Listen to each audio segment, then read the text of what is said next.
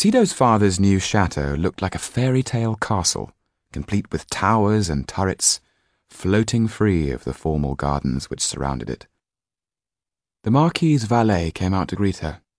How are you, Luke? she asked, pleased to see a face she recognized.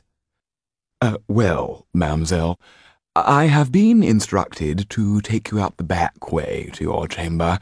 The Marquis does not wish to be disturbed. Sido followed him through a plain wooden door into a long, dark corridor. Luke lit a candle, which shone a shy light down what seemed a never-ending passageway. Where are we going? she asked.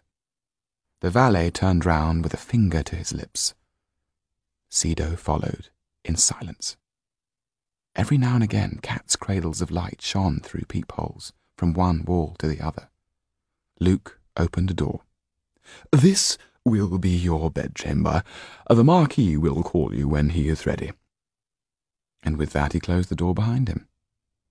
It disappeared perfectly into the painted panels, so that if he didn't know it was there, it'd be impossible to tell.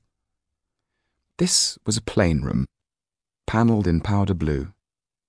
The four-poster bed had thick, dark blue velvet drapes. A fabric screen stood near a dressing table, and above the fireplace hung a painting of an Italian masked ball. There were no flowers to welcome her, no bowls of fruit, no sweetmeats, though these were given to all the other guests. For her part, Sido was just grateful to be away from the convent. Hours passed, so that she was wondering if she had been forgotten when the valet reappeared. The Marquis wants to see you now, mademoiselle. Sido straightened her skirt, took a deep breath, and concentrated with all her might on not limping as she was taken downstairs. The Marquis was waiting in his study. He had a large, needy, greedy face that gathered itself into a weak, undefined chin and had about it the promise of perpetual disappointment. He stared down his aristocratic nose at his daughter. I see, Sidonie, that you're not much changed since last we met. A little taller, maybe. Unfortunate. Tallness is unattractive in a girl. The abruptness of the criticism and the use of her full name made all Sido's skills of navigation abandon her. She stepped back, narrowly avoiding a table displaying the Marquis's latest acquisition, a collection of scientific instruments. Look where you're going! Heaven's name! Are you as stupid as you appear? And I see you still have that unpleasant limp. It seems not to have improved in the slightest, said the Marquis irritably. Sido stood there wishing with all her heart that the floor would open and swallow her up. At that moment, Count Kalliovski was shown into the chamber. At his heels was a large black wolfhound, his famous dog, Balthazar. Sido's first impression was that she would not like to be left alone with either the man or his dog. She dropped her gaze and curtsied as she felt his sharp, inquisitive eyes upon her. Glancing up for a discreet look, she saw a tall, thin man, elegantly dressed, his skin smooth and ageless, as if it had been preserved in aspic. He had the perfume of wealth about him. That, said the Marquis abruptly, is my daughter. Why I went to the expense and inconvenience of bringing her back here, I cannot imagine. To humour me, I do believe said Count Kalliovski.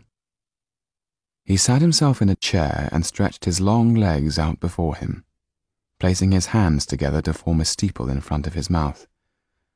They were large, ugly hands that somehow didn't seem to go with the rest of him. The dog settled near his master. Sido saw that the pattern on the Count's embroidered silk waistcoat was of little black skulls intertwined with ivy leaves. Hmm, Charming, said the Count, studying Sido with an expert eye. Mm, but is there no food at your convent? Not much, sir, Sido replied. The Count smiled. Tell me then, are the nuns all as pale and thin as you? No, sir. I thought not. And which convent is this? When Sido told him, the Count laughed out loud. I know the Cardinal. I have lent him money in the past to settle his gambling debts. The Marquis looked most uncomfortable.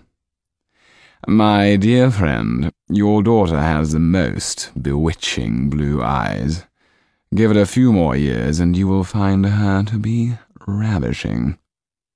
The Marquis looked like a spoilt, overgrown child who's being asked to play nicely.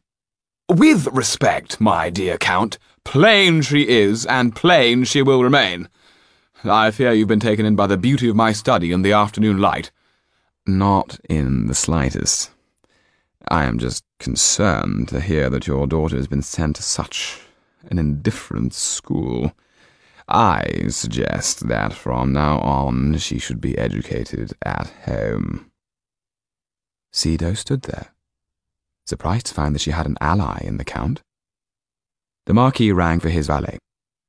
The girl is to be bathed and the dressmaker summoned.